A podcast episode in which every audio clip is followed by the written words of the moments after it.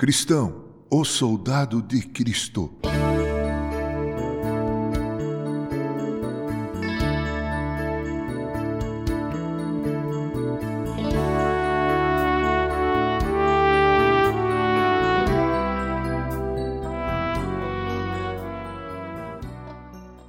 A figura que meu entendimento melhor ilustra o que é o cristão nessa vida aqui é a de um soldado as exigências para que o soldado seja reconhecido como bom soldado são muitas.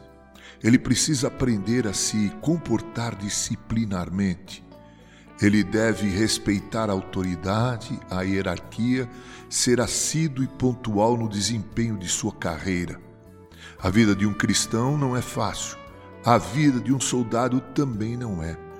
Ambos, por muitos motivos e razões, sofrem. A palavra de Paulo ao seu filho na fé, o pastor Timóteo, é essa. Abre aspas. Participa dos meus sofrimentos como bom soldado de Cristo Jesus. Nenhum soldado em serviço se envolve em negócios desta vida, porque seu objetivo é satisfazer aquele que o arregimentou. Fecha aspas, segundo Timóteo, capítulo 2, verso 3 e 4. Outro aspecto é que o soldado de Cristo está em uma guerra contra inimigos poderosos carne, o mundo e o próprio diabo.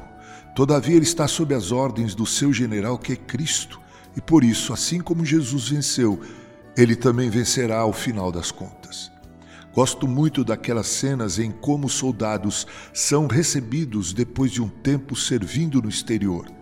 É emocionante vê-los sendo recebidos por suas namoradas, esposas, mães, pais, filhos, netos, irmãos e amigos.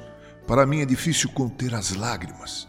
Ponho-me a imaginar como será o dia em que nós, como soldados de Cristo aqui nesta terra, voltarmos definitivamente para a nossa casa eterna de onde viemos.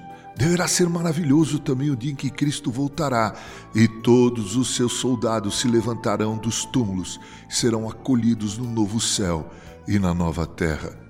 Outra cena em que eu me emociono é a de condecoração de soldados por conta de seu empenho e bravura.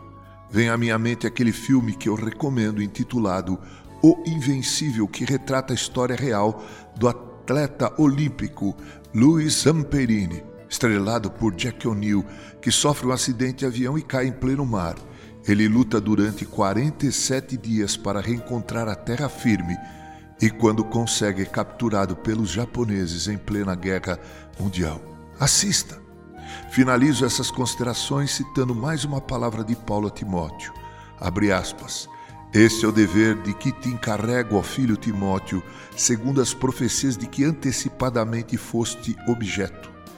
Combate firmado nelas o bom combate, mantendo fé e boa consciência, porquanto alguns, tendo rejeitado a boa consciência, vieram a naufragar na fé, fecha aspas, 1 Timóteo capítulo 1, verso 18 e 19. Prezado ouvinte, sentido, esteja sempre atento ao toque da corneta. Com carinho, Reverendo Mauro Sérgio Aiello.